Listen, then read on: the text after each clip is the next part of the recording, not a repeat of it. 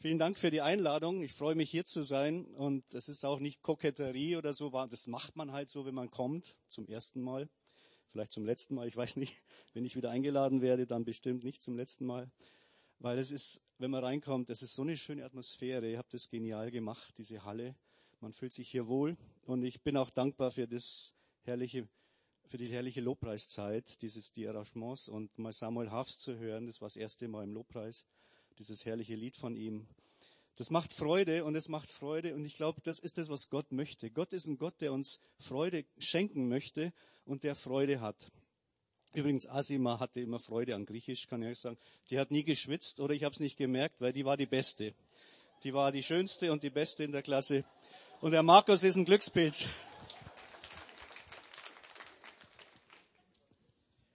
So, das soll, ich bin froh, dass ich mich hier nicht draufsetzen muss. Ich dachte, das wäre der Barhocker. Aber das U von Urik oder von Unikat hat sich inzwischen zu uralt verwandelt bei mir. Insofern ähm, wäre das auch zu hoch gewesen. Ich habe gesagt, Gott ist ein Gott, der Freude macht, der Freude schenken möchte. Das ist sein Wesen, das, es ist, das macht ihn aus. Er hat Feiern erfunden, das werde ich kurz noch später sagen. Und er hat Freude, wenn, vor allem wenn Menschen, die er liebt, zu ihm kommen. Und das sagt er in einem der berühmtesten Kurzgeschichten und Gleichnisse im Neuen Testament. Lukas liebt Gleichnisse, der Evangelist Lukas. Und er hat im Kapitel 15 gleich einige davon sehr bekannt. Die Münze, die verlorene Münze, die, das verlorene Schaf und der, eigentlich, stimmt gar nicht, die verlorenen Söhne. Der verlorene Sohn. Und ich möchte die Geschichte heute weitergeben weil ich dort, da sehe ich das Herz Gottes. Ich möchte heute nicht über den Sohn sprechen, so viel, nicht so über den älteren Sohn, das muss man auch mal machen, sonst ist das Gleichnis nicht richtig erklärt, weil Jesus endet ja mit dem älteren Sohn. Aber ich möchte über den Vater sprechen. Ich habe vor ein paar Monaten angefangen, zum ersten Mal über den Text richtig nachzudenken. Ich dachte immer, das ist so bekannt. Ich habe in 20 Jahren nicht einmal drüber gepredigt eigentlich furchtbar, weil das ist so ein genialer Text. Und als ich dann nachdachte, das ist Wahnsinn, was hier über Gottes Herz ausgesagt wird. Gott freut sich, wenn seine Kinder zu ihm kommen. Ihr kennt den Markus ja ein bisschen. Ich kenne ihn noch nicht so gut. Manchmal darf ich äh, das Büro mit ihm teilen, darf ich dann bei ihm im Büro sitzen, ein bisschen ähm, in Erzhausen. Und als der Pepe noch frisch war oder frischer war, noch, er ist immer noch frisch, er hat von Pepe erzählt, da habe ich richtig gemerkt, immer so dieses, dieser Vaterstolz, das ist ein unglaubliches Glücksgefühl und Stolz. Und ich denke, so wenn das, wenn der, hat das vielleicht hier auch in der Predigt schon mal gemacht, so wie ich das mir vorstellen kann. Man merkt es, das ist eine Freude und dann läuft er vielleicht zum ersten Mal auf eigenen Beinen auf einen zu und du freust dich so richtig. Das ist eigentlich die Geschichte heute. Die ist gar nicht so theologisch, die ist, die ist göttlich, die ist himmlisch. Und die Geschichte ist, also ich habe sie dann überschrieben, jetzt nicht der verlorene Sohn, sondern der ganz andere Vater. Und lass uns doch einfach mal im ersten, in dieser berühmten Kurzgeschichte in Lukas 15, 11 bis 24 in den Vers 11 und 12 reinschauen. Herr Jesus, und ich danke dir, dass du da bist und dass du Herr bist und dass du gekommen bist, damit wir mit dem Vater und mit dem Schöpfer des Himmels Beziehung aufnehmen können. Herr, damit wir wieder Kinder Gottes werden dürfen indem wir dich annehmen und an dich glauben, Herr Jesus. Danke, dass du uns den Vater gezeigt hast. Und ich bitte dich, dass du ihn heute uns in unsere Herzen schreibst. Halleluja. Amen. Amen. Da heißt es, und ein Mann hatte zwei Söhne. Eines Tages sagte der Jüngere zu ihm, Vater, ich will jetzt schon meinen Anteil am Erbe haben. Da teilte der Vater seinen Besitz unter den beiden auf. Wer hat das schon mal gelesen? So mancher. Ich habe das 30 Jahre lang gelesen. Ich habe mich 76 bekehrt und wie gesagt letztes Jahr zum ersten Mal über den Text gepredigt oder nachgedacht. Es ist verrückt manchmal, wie das Leben so spielt. Da teilte der Vater seinen Besitz unter ihnen auf. Ja, okay, so weiter im Text. Damals gehört es aber zu den schwersten Beleidigungen gegenüber einem Vater, wenn man zu seinem Lebzeiten sein Erbteil forderte. Es war nicht illegal, aber man bricht einem damit das Herz und, und man bricht mit Tradition, man bricht eigentlich mit der Familie, man bricht mit allem, wenn man das macht. Diese Bitte zu äußern, wenn der Papa noch lebt, ist auch heute übrigens gar nicht so ohne. Das passiert ja heute auch manchmal und schafft Spannungen durchaus manchmal. Aber diese Bitte damals zu äußern, gib mir meinen Besitz, der mir zusteht war so, als wenn man sagen würde, hey Alter, es ist mir eigentlich völlig egal, ob du lebst oder stirbst. Ich will meinen Teil, ich will, was mir zusteht, ich will mein Leben jetzt genießen und nicht warten, bis du endlich unter der Erde bist. Das ist eigentlich, was er damit aussagt. Es klingt hier so fromm, biblisch, biblisch übersetzt, je nach euren Übersetzungen. Das ist ungewöhnlich. Man bringt die Familie in eine außerordentlichen Drucksituation. Existenzbedrohlich kann es sein. Ein Drittel, das war das, was im Zustand, als der jüngere von zwei Söhnen des Erbes, jetzt in, in Geld umzuwandeln.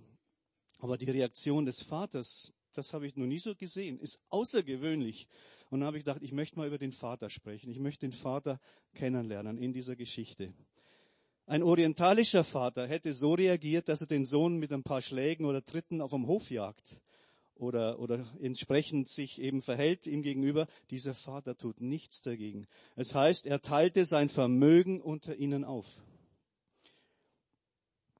Viele unter uns, die zwei vor mir, zumindest weil sie können ja Griechisch, ähm, wir müssen, um jetzt das klar zu machen, es heißt hier im griechischen Text nicht, er teilte sein Geld, er teilte seinen Besitz, er teilte seine Habe, er teilte das, was er hatte auf. Für all das gibt es Worte im Griechischen, im Neuen Testament auch, ansonsten an allen anderen Stellen. Hier ist ein Wort, das nur viermal vorkommt im Neuen Testament. Und es heißt hier, das kennen, oh danke, Bios. Das muss man gar nicht übersetzen. Bios, Biologie. Es heißt hier wörtlich, er teilte sein, sein Leben auf. Der Vater gab sein Leben für seinen Sohn. Das ist ja schon mal krass, die Ausdrucksweise. Er hätte, Jesus hätte durchaus ein konkreteres Wort für Geld und Besitz verwenden können. Warum hat er es nicht gemacht? Weil der Reichtum damals nicht in Zinsen, Wertpapieren, Pfandbriefen bestand. Der Reichtum einer Familie, einer bäuerlichen Familie bestand in Grundbesitz, in Landbesitz, in Häusern, wie auch immer.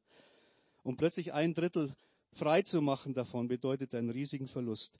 Lukas verwendet dieses Wort viermal. Nur Lukas. Bios, in einer ganz berühmten Geschichte, eine kranke Frau, was heißt, sie war seit Jahren krank und hat all ihr Leben aufgewendet für Ärzte. Ihr Bios, nicht ihr Geld. Dann verwendet Lukas es für eine andere Frau, eine alte Witwe, wo Jesus zuschaut und sagt, Menschen geben ihre Spende in die Kirche, in Opferkasten. Und da war eine Witwe, die gab zwei Schärflein, zwei Cent, zwei Pfennige. Und Jesus sagt, sie hat, manche, die anderen haben alle aus ihrem, das, was sie übrig hatten, gegeben. Von 5000 Euro gebe ich fünf, das ist kein, kein Opfer. Aber die Frau, die hat ihr Bios, ihr ganzes Leben dort hineingeworfen, im Vertrauen auf Gott. Und so merken wir, wenn Lukas dann an, der, an den beiden weiteren Stellen, die sind nämlich nur in unserer Geschichte noch zweimal, von Bios spricht, dass der Vater sein Leben gibt, dass es was Besonderes ist. Das ist nicht einfach nur, ja, der hat ein bisschen Geld frei gemacht ich habe vor einiger Zeit mit einem Zahnarzt gesprochen, den kannte ich nicht und kenne ich auch nicht, aber so am Telefon war ein interessantes Gespräch. Und er sagte, wissen Sie, wenn ich ein Haus kaufe, da brauche ich keine Bank. Das mache ich so. Ich dachte, ja, bei mir ist es etwas anders. Ähm, das hat der nicht so gemacht, ja, der Vater hier. Der hat sein Leben gegeben. Der hat sein Leben geteilt mit diesem Sohn, damit er das bekommt. Und es ist unerhört, dass ein Patriarch damals das so macht. Das macht man nicht. Aber Jesus hat hier ein Gleichnis über die unglaubliche, über die unerhörte Liebe Gottes des Vaters. Letztlich ist es eine Geschichte der Beziehung zwischen Gott, dem Vater und dem Menschen. Den Menschen, die gottlos sind, die weg wollen und den Menschen, die immer bei Gott sind, die frommen, die religiösen, die aber innerlich sich auch schon abgewandt haben, der ältere Sohn. Ein Gleichnis über die unglaubliche Liebe Gottes des Vaters. Und er führt Jesus dann ausdrücklich aus, dass der Sohn in wenigen Tagen, heißt es, seine Angelegenheiten regelte. Er hat wahrscheinlich, weil Viecher konnte er nicht mitnehmen, Äcker auch nicht mitnehmen, ganz, ganz schnell in ein paar Tagen gehandelt und das zu Cash gemacht, zu, in Goldmützen umgewandelt und ist mit seinem Geld abgehauen. Im Orient, wo Verhandlungen Tage dauern können, wo du falschen musst und äh, da ist das Verlust. Ja. Wenn du das, wenn du möglichst schnell an Geld kommen willst, ein Verlust und das auch für die Familie. Nach ein paar Tagen heißt es, ein Verkauf um jeden Preis. Wie eilig er es hatte, vom Vater wegzukommen. Um jeden Preis. Er ist hungrig nach Leben. Er will mehr. Und wenige Tage später hat er seinen ganzen Anteil verkauft und zog mit dem Erlös. Und dann ist noch Interessantes, in ein fernes Land. Nicht nach nebenan in die Nachbarstadt, in die nächste große Stadt. Weit, weit weg vom Vater. Er geht weg und das Einzige, was ihm nachfolgt, ist die Liebe seines Vaters.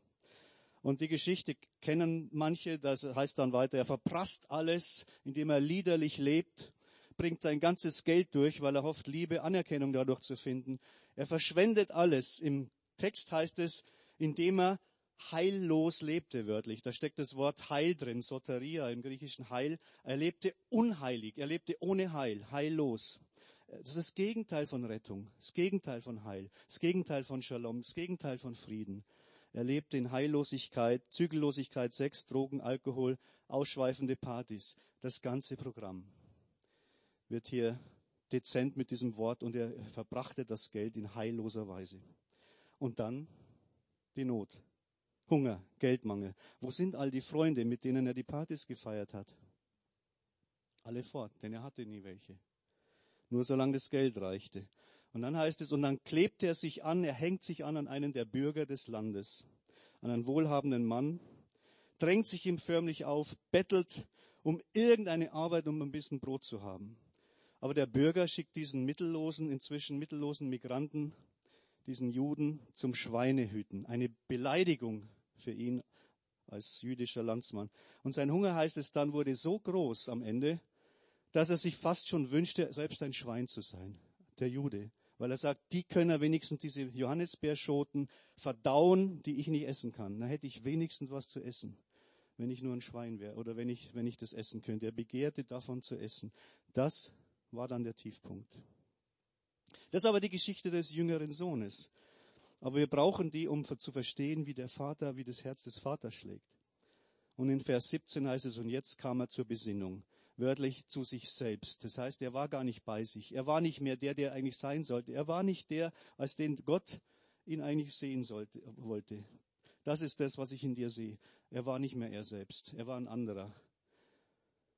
Und er kommt zu sich und dann sagt er, ich will zurück zum Vater. Das ist der Wendepunkt der Geschichte. Das ist außerordentlich schwer. Was soll er denn sagen? Hi Papa, was gibt's zum Essen? Bin wieder da. Hallo. Es geht nicht. Wenn du gebrochen hast mit jemandem unter dieser katastrophalen Situation, in diesen Umständen, wie er das gemacht hat, kann man nicht einfach so leicht zurück, wahrscheinlich noch viel schwerer im Orient oder in dieser Kultur. Ähm, wir hatten in Regensburg, ich war 20 Jahre in Regensburg, ähm, in Regensburg und dann auch Co-Pastor am Schluss und ältester Lobpreisleiter. Ich hatte so das Programm so durch, habe die Gemeinde von Herzen geliebt. Als ich weg war in Beröa, in Erzhausen, schon zwei, drei Jahre, habe ich gehört, da gibt es einen Streit. Die haben sich gespalten von 180 Leuten auf 40. Und der Streit ging durch Familien durch. Und ich, 20 Jahre, ich kannte jeden. Und die kannten alle mich. Und einmal bin ich dorthin gefahren in dieser Zeit und habe gesehen, das ist wie im Kühlschrank. Ja, dieser Kampf, das ging durch Verwandte durch, die vorher zusammen angebetet haben, die sich geliebt haben, weil sie verschiedene Positionen plötzlich vertraten. Und eine Familie, die gut befreundet mit uns war, ist damals raus, wütend, die ganze Familie weggegangen. Und dann kam ein Pastor, der das wieder saniert hat, der aufgebaut hat. Die Gemeinde ist heute blühend und wächst und gedeiht und viele, viele, viele sind wieder zurückgekommen inzwischen. Aber damals, nach ein, zwei Jahren, haben die uns gesagt, wir haben dann gesagt, also hörten, die Gemeinde wächst wieder. Da ist ein neuer Pastor dort. Lass uns mal hingehen. Und dann haben wir gedacht, aber weißt du, wenn da uns einer falsch kommt, wenn einer sagt, da seid ihr ja wieder, wir haben es doch gleich gewusst, ja hättet nie weggehen sollen, das war falsch. Also wenn einer so ein bisschen das reinreibt, da kommt ja der verlorene Sohn wieder. Und das geht so eine steile Gasse hoch dort zur Kirche. Du gehst also den engen Berg hoch, oben ist der Hauseingang. Wenn da einer uns so kommt, wir sind sofort wieder weg, haben sie uns erzählt. Dann haben sie gesagt, weißt du, was passiert ist? Wir standen oben, die Leute oben haben uns gesehen, die Begrüßung, die haben uns umarmt, wir haben geweint. So schön, dass ihr wieder da seid. Die waren sich in den Armen gelegen. Das ist Beispiel göttlicher Versöhnung keine Vorwürfe mehr, wer Schuld gehabt hat, sondern sich in den Armen legen und sagen, es tut uns leid. Aber es ist schwer zurückzukehren, nachdem man weiß, was ich gemacht habe. Ich war auch schuld an dieser Trennung, wenn man das weiß. Und er hat auch deswegen auch gute Vorsätze, der Sohn. Er sagt, ich will den Verlust wieder gut machen. Ich will es wieder gut machen. Das kennen wir. Papa, ich mach's wieder gut. Ich bin nicht wert, dein Sohn genannt zu werden. Ich verdiene mir das, was ich verschuldet habe, das Geld. Ich arbeite es wieder ab als Tagelöhner bei dir. Das ist ein guter Vorsatz. Mit dieser selbstgestellten Bedingung, die er im Schweinestall einstudiert hat, seine Rede, ähm, kommt er nun zurück. Wisst ihr, die Zuhörer Jesu, und da können wir die nächste Folie vielleicht anschauen, die wissen genau, wie man mit solchen Burschen umgeht. Die jüdischen Sitten des ersten Jahrhunderts verlangten für den Fall, dass ein Sohn als Erbe seiner Familie unter den Heiden vergeudet hat. Genau das ist ja hier passiert. Und es dennoch wagte, nach Hause zu kommen, dass die Dorfgemeinschaft einen großen Tontopf zerschmettert und rufen würden, so und so ist von seinem Volk abgeschnitten. Das ist die Kezasa. Kesasa, das ist das, das Abschneiden vom, im Hebräischen. Also der hat mit uns nichts mehr zu tun. Das ist eine Zeremonie. Danach würde keiner mehr im Dorf mit ihm etwas zu tun haben wollen. Der Sohn muss dann eine Zeit lang abwarten, wie am Pranger, Buße tun. Es gibt eine Zeit, bevor der Papa überhaupt jemals mit ihm wieder reden darf. Weil das ist eine Sitte im Volk, ja. Ketzasa, du bist abgeschnitten von uns. Wir wollen mit dir nichts mehr zu tun haben, es sei denn, in einer langen Zeit der Bewährung sehen wir irgendeine Besserung. Vom Dorf bereits zurückgewiesen, dann wird auch der Papa zornig sein und er muss sich für alles entschuldigen. Aber all das geschieht nicht. Der Vater handelt hier wieder ganz anders wie oben beim Er teilte sein Leben. Auch hier als in dieser Kultur üblich. Und als der Sohn dachte, der Vater liebt bedingungslos. Ohne, der, der Vater ist der, der den Zerbruch heilt. Und das ist in Vers 20 heißt es, er war noch weit entfernt, als der Vater ihn kommen sah. Das bewegte sein Herz. Er lief seinem Sohn entgegen. Er fiel ihm um den Hals und er küsste ihn. Und an der Stelle bin ich auch hängen geblieben. Wie an der ersten. Der Vater sah ihn schon von Weitem. Überlegt mal, was dieser Satz eigentlich heißt. Was verrät es über den Vater? Der hat ja keinen Grund, den Sohn in nächster Zeit zu erwarten. Der Sohn hat ihm keine WhatsApp geschrieben, keine Nachricht, keine Kommunikation können wir davon ausgehen, zumindest davon steht auch nichts, dass er kommt. Wie lange war er weg gewesen? Tagelang, wochenlang, monatelang, jahrelang? Auch das ist offen. Du weißt nicht, wann der wiederkommt. Sein Vater muss sich um viele wichtige Angelegenheiten kümmern. Und trotzdem sucht er den Horizont ab, Tag für Tag. Wie heißt es bei dem Lied für so von Stunde um Stunde, Tag für Tag geschehen heute noch Wunder. Weil Gott ein Gott ist, der liebt, dessen Herz voller Liebe brennt für Menschen und gerade für die. Und wenn, es heißt in den beiden anderen Gleichnissen vorher, das Schaf und die Münze, es wird Freude sein mehr über das eine, was gefunden wird, als über die, die schon da sind. Der Himmel jubelt über jeden Einzelnen, der zum Vater zurückkommt.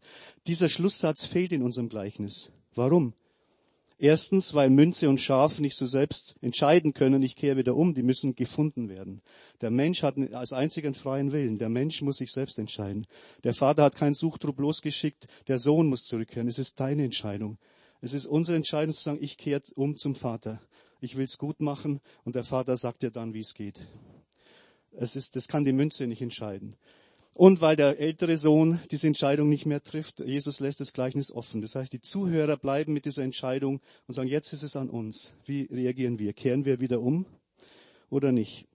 Und der Vater hat ihn aber gesucht, monatelang oder wie auch immer, wie lang, und hat den Horizont abgesucht in der Hoffnung, irgendwo entdeckt er ein vertrautes Gesicht. Und bestimmt haben ihm seine Kollegen schon gesagt, vergiss diesen Lump oder so. Ich stelle mir vor, dass er jeden Tag vor die Tür geht, der Vater mit brennendem Herzen in die Ferne schaut und sich nichts sehnlicher wünscht, als ihn wiederzusehen. Gott lässt unseren freien Willen, wenn wir ihn verlassen. Aber es bricht ihm das Herz und er wartet auf die Rückkehr. Und wir nennen das Bekehrung, wir nennen das Umkehr, wir nennen das Buße. Und dann heißt es, und er erbarmte sich. Als er ihn sah, er erbarmte sich. Es drehte sich ihm der Magen um, das Herz um. Der stärkste Ausdruck, den es im Neuen Testament gibt, oder in der Bibel für Mitleid. Der wird auch nur für Gott verwendet und für Jesus in Gleichnissen auch. Nie für einen Menschen in der Bibel. Dieses Wort für Erbarmen ist quasi ein göttliches Erbarmen, das, das, das ist Gnade. Gott, er erbarmte sich, es drehte sich ihm das Herz um, als er ihn wieder sah. Das ist nicht noch so leichtes Mitleid. Das ist mit, ganz, mit seiner ganzen Existenz, mit seiner ganzen Person leidet er, als er ihn sieht. Und dann heißt es, er rannte. Das Wort normalerweise hat man nur für sportliche Wettkämpfe. Was für ein Gottesbild hast du? Der Himmelvater, der Herrgott. Ich bin katholisch aufgewachsen. Das sind vertraute Ausdrücke. Der Herrgott, der Himmelvater. Oder, und das klingt gut, aber es ist eigentlich auch ein Signal von Ferne, von Distanz, finde ich. Der liebe Gott. Irgendwie klingt es nicht so vertraut wie der Heiland, der Herr Jesus. Aber das sind ja nur Formeln. Wichtig ist, was für ein Bild hast du dahinter? Hier ist das Bild, das Jesus nennt, es ist der Gott, der rennt. der auf den Verlorenen zurennt. Das ist ein starkes Bild. Was für eine Liebe spricht aus diesem Vers. Man rannte damals nicht, man rennt im Orient, glaube ich, sowieso nicht so viel. Und damals erst recht nicht. Und ein Familienvater, ein Patriarch, der rafft seinen Rock nicht hoch und entblößt seine Beine wie ein kleiner Junge und läuft. Irgendwo habe ich mal gelesen, so ab 20, 25 läuft man nicht mehr im Orient. Ob das stimmt, hat jemand geschrieben, der im Orient lebt. Der Papa macht es, er macht all das. Er zieht seinen Kaftan oder seinen Rock hoch und läuft auf den Sohn zu.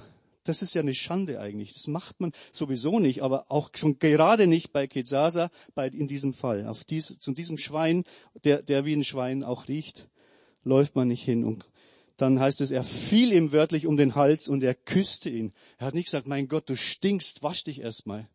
Er küsste ihn, so wie Jesus auch den Aussätzigen berührt und keine Scheu davor hat. Gott ist der Gott, der nahbar ist. Gott ist der Gott, der auf uns zurennt. Wenn wir nur sagen, wir sind nicht eine Münze, die da liegt und aufgehoben werden muss. Wir sind ein Mensch mit einem Willen, der sagen kann, ich möchte zurück zum Vater. Das ist der Unterschied in dieser dritten Kurzgeschichte vom verlorenen Sohn. Der Vater küsste ihn. Er sagt auch nicht, ich laufe jetzt nicht hin, weil das tut man nicht. Er sagt, es ist mir egal, das ist mein Kind. Ich laufe zu meinem Kind. Er küsste ihn immer wieder. Keine Vorwürfe, wenn du hier geblieben wärst und so weiter. Das ist das, was die, unsere Freunde abgeschreckt hätte. Die haben gewartet darauf, die haben eigentlich gedacht, da kommen Vorwürfe. Wir waren ja auch ein bisschen schuldig dran, natürlich die anderen mehr an dieser Trennung. Aber die, sobald der erste Vorwurf kommt, bin ich wieder weg, hat mir dann ein Freund von mir gesagt. Aber es kamen die ersten Tränen oder die Versöhnung. Und der Vater küsste ihn. Ich glaube, es könnte man auch hinschreiben, und, und er weinte. Er freute sich, Freudentränen.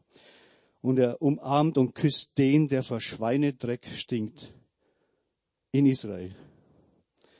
Was für eine Geschichte. Und setzt ihn wieder zum Erben ein. Vers 22 heißt es dann, er befahl seinen Knechten, beeilt euch, holt das schönste Gewand im Haus, legt es meinem Sohn um, steckt ihm einen Ring an den Finger, bringt Schuhe für ihn, schlachtet das Mastkalb. Wir wollen essen und feiern. So viele Finger habe ich gar nicht an einer Hand, was, was hier alles passiert. Denn mein Sohn war tot, aber jetzt lebt er wieder. Er war verloren, aber jetzt ist er wiedergefunden. Und sie begannen ein fröhliches Fest.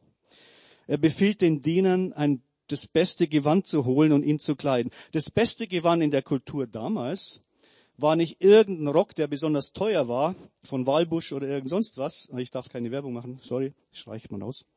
Kennt auch keiner. Ähm, das beste Gewand war das Gewand, das der Hausvater besaß. Das war sein bester Anzug gewissermaßen. Der, der, der, der, der, Parade, die Paradeuniform des, des, des Familienchefs. Das beste Gewand, das war das. Und sagt, das ist der lange bunte Rock des Hausvaters, ja, den jeder erkannte. Das gehört doch dem Chef. Wenn das der Sohn trägt, dann wissen alle, das ist, er ist wieder angenommen. Sie werden ihm Respekt erweisen der Vater stellt damit auch Beziehung wieder her, auch zu den anderen. Sagen, das ist jetzt wieder mein Sohn, rührt ihn nicht an, er trägt mein Gewand. Er bekommt einen Ring und in Dokumenten damals ist dieses, dieser Ring oft auch für Siegelringe verwendet worden. Also das heißt, um wieder geschäftsfähig zu sein. Nicht, er hat ihn nicht einfach nur geschmückt, weil es schöner ausschaut, sondern er hat ihn wieder eingesetzt in die Verwaltung des Hofes. Der Siegelring wird heute noch in Dörfern dort in nahöstlichen Dörfern zum Unterzeichnen von Dokumenten verwendet. Und er bekommt Schuhe. Sklaven gehen barfuß, damals. Söhne tragen Schuhe. Er stellt ihn wieder, setzt ihn wieder ein. Und dann heißt es, und es gibt ein Festbraten und Feiern. Und das, äh, das gemästete Kalb, das ist das, das Weizen, also das, den, den, das Beste an Korn, das man sich damals hat, das man, das es gab, das haben die, hat das Kalb bekommen. Das beste Futter. Das heißt, es war das beste Fleisch, das es gab. Das sagt er, das ist nur gut genug gerade für meinen Sohn, weil er wieder zurückgekommen ist. Das Fleisch von höchster Qualität, es war das teuerste Fleisch. Gott sagt hiermit, ich feiere dich, mein Junge. Ich weiß nicht, ob ihr diesen Ausdruck kennt. Ich habe den vor ein paar Jahren zum ersten Mal gehört. Jemand sagt, ich feiere dich. Dachte ich, das ist ja gar kein Geburtstag oder was will er eigentlich damit? Anscheinend ist es so ein Jargon, also mir war diese Ausdrucksweise fremd. Ich feiere dich. Asima, Markus, ich feiere euch, heißt jetzt. Kann auch Deutsch. Ich feiere euch. Gott sagt, aber, aber Gott hat das erfunden, das ist nicht vor ein paar Jahren in die Jugendsprache eingefügt worden und ich muss mich dann dran gewöhnen, sondern Gott hat das Feiern erfunden. Wie cool ist das? Ich feiere dich, mein Junge. Normalerweise feiert man am Schluss. Bei Gott steht die Feier am Anfang hier in dieser Geschichte. Man feiert Sieger, nicht, nicht, nicht Ver Verlierer. Man feiert Typen Helden und so, nicht, nicht, nicht die, die im Schweine, die, aus dem, die quasi alles verloren haben, die alles zerstört haben, die alles vernichtet haben. Man feiert nicht heimkehrende Verlierer, man feiert Leistungsträger. Wenn die Fußball-Weltmeisterschaft hier wieder gefeiert wird, ihr wisst ja, ihr, ich, ich lasse das Bild. Gott ist kein Partymuffel, aber der Sohn hat noch nichts geleistet. Du musst auch nichts leisten damit du gefeiert wirst von Gott. So ist eine Freude für jeden Einzelnen, der zurückkommt. Das Schaf hat auch nichts geleistet. Es war ein blödes Schaf, musste gefunden werden, hat sich verirrt, aber man hat sich gefreut, dass es wieder da ist. Das gewissermaßen das Schaf, dass es wieder da ist, wird gefeiert. Der Sohn, dass er wieder da ist, wird gefeiert. Keine große Leistung, außer dieses Überwinden. Vater, ich habe gesündigt. Vergib. Ich kehre um. Der erste Tag Gottes der Schabbat im Genesis heißt es in jüdischen Übersetzungen oft nicht, und Gott ruhte am siebten Tag. Wenn ihr eine jüdische Übersetzung nehmt, heißt es oft, und Gott feierte am siebten Tag. Schabbat wird beides, das kann feiern heißen und ruhen. Ich finde es das toll, dass das in vielen jüdischen Übersetzungen das dann so heißt, und Gott feierte am siebten Tag. Das heißt, Gott hat das Feiern erfunden zusammen mit den Menschen. Der erste Lebenstag des Menschen in der Geschichte war ein Feiertag mit Gott zusammen. Und dann gab es noch Musik und Tanz. Alles zur Feier und Rückkehr des jüngeren Sohnes ins Leben. Und der Vater zeigt dem Sohn, weißt du, ich werde nicht abwarten, bis du deine Schulden abgearbeitet hast. Er hat seine wohl ausformulierte Rede, die er im Schweinestall gelernt hat, die hat er weitergegeben. Die, die kommt zweimal in der Geschichte vor. Ich bin nicht würdig, ich bin nicht mehr dein Sohn, ich habe gesündigt. Der Vater hört da gar nicht hin. Er sagt, interessiert mich nicht. Ich warte nicht, bis du deine Schulden abgearbeitet hast. Ich werde nicht abwarten, bis du genug im Staub vor mir gekrochen bist. Wisst ihr, und der Sohn sagte vorhin, als er noch weg war, in meines Vaters Haus gibt's mehr als genug zu essen. Das wusste er. Er wusste, dass Gott reich ist. Menschen wissen, wenn Menschen an Gott glauben, glauben sie schon. Der Herrgott, wenn es ihn gibt, der ist mächtig, allmächtig. Und dann geht man damit auf verschiedene Weisen um. Gott hat Macht. Gott, er hat Essen in Fülle. Das wusste er. Gott hat alles. Ehre, Mittel, Reichtum. Der Herrgott im Himmel ist reich. Das wusste der Sohn schon. Aber jetzt lernt er, dass er auch mehr als genug Gnade hat. Nicht mehr als genug zu essen im Haus meines Vaters, es gibt auch mehr als genug Gnade im Haus meines Vaters. Und die Diener müssen ihn anziehen, heißt es. Dadurch wissen sie, sie lernen damit nämlich was. Und alle, die das sehen, dass sie diesen Lumpen, der jetzt keiner mehr ist, mit Respekt behandeln müssen, wie einem Hausherrn ihn künftig begegnen müssen. Auf diese Weise ist der Sohn wieder mit dem ganzen Dorf versöhnt. So baut der Vater auch wieder Beziehung auf. Zerbrochene Beziehung, kein Kezasa, keine Kezasa, kein, kein, kein Zerbrechen, sondern der Sohn darf fühlen, ich bin geliebt, mir ist vergeben, ich lebe wieder. Ich möchte ein Video zeigen, wenn es geht, dass das schön demonstriert. Derek Desmond war britischer Leichtathlet, der auch Gold mal geholt hat mit der Staffel, glaube ich. Und 88 sollte, äh, ist er erkrankt und dann sollte 92 die Olympischen Spiele sollen der Abschluss und der Höhepunkt seiner Karriere sein. Und er war eigentlich auf einem guten Weg, auch Sieger zu werden. Und auf dem Vorlauf, glaube ich, im Halbfinale zog er sich einen Muskelfaserriss zu. Und als letzter hat er dieses Rennen beendet mit Hilfe seines Vaters. Der ist von der Tribüne runtergelaufen, ihm zu Hilfe geeilt. Er, und er durchbrach alle Regeln, Ordnungen. Das tut man nicht. Was soll die Familie denken? Was sollen die anderen denken? Was sollen die Ordner hier denken? Er hat die alle weggeboxt und gesagt, das ist mein Sohn. Ich laufe ihm entgegen. Und er hat ihn dann mit, ja, durch seine Liebe zum Sohn war der Gedanke, was, das tut man nicht, war weg. Er hat gesagt, ich helfe meinem Sohn. Er hat ihn durch die Sicherheitsabsperrungen durchbrechen, hat ihn dann in Arm genommen und hat die letzten 75 Meter ihm gestützt, so dass er die Ziellinie unter, überqueren konnte unter einem der größten Beifallstürme in der Geschichte der Olympischen Spiele.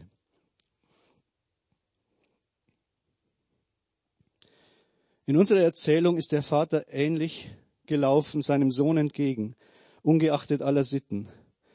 Er fiel dem Sohn um den Hals, er küsste ihn. Er, der Vater ist der Vater, der rennt. Der Vater ist der Vater, der sein Leben gibt. Der Vater im Himmel ist der Vater, der alle Konventionen bricht, um zu seinem Kind zu kommen, um, um dem Menschen zu helfen. Der bricht alle Konventionen und wenn er seinen Sohn wiederfindet, dann eilt er ihn, ihn zu empfangen und er handelt aus einem Motiv, nämlich Liebe.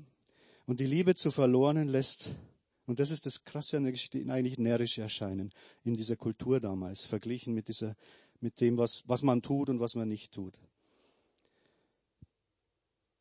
Und er stellt damit auch die gebrochene Beziehung wieder her. Nach dieser Szene darf ihn keiner mehr ablehnen. Nach dem Ziellauf darf auch keiner mehr sagen, streichen wir das. Das war ich glaube, so ähnlich ist es bei uns. Wer, wer von uns zu Gott zurückfindet, der tut es mit Hilfe des Vaters. Das ist Gnade.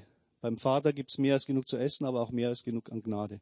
Der tut es mit Hilfe des Vaters, der uns über alles liebt und, und er geht ebenfalls unter einem der größten Beifallsstürme in der Geschichte, aber nicht der Spiele, sondern des Himmels über die Ziellinie. Darum geht es eigentlich in der Geschichte.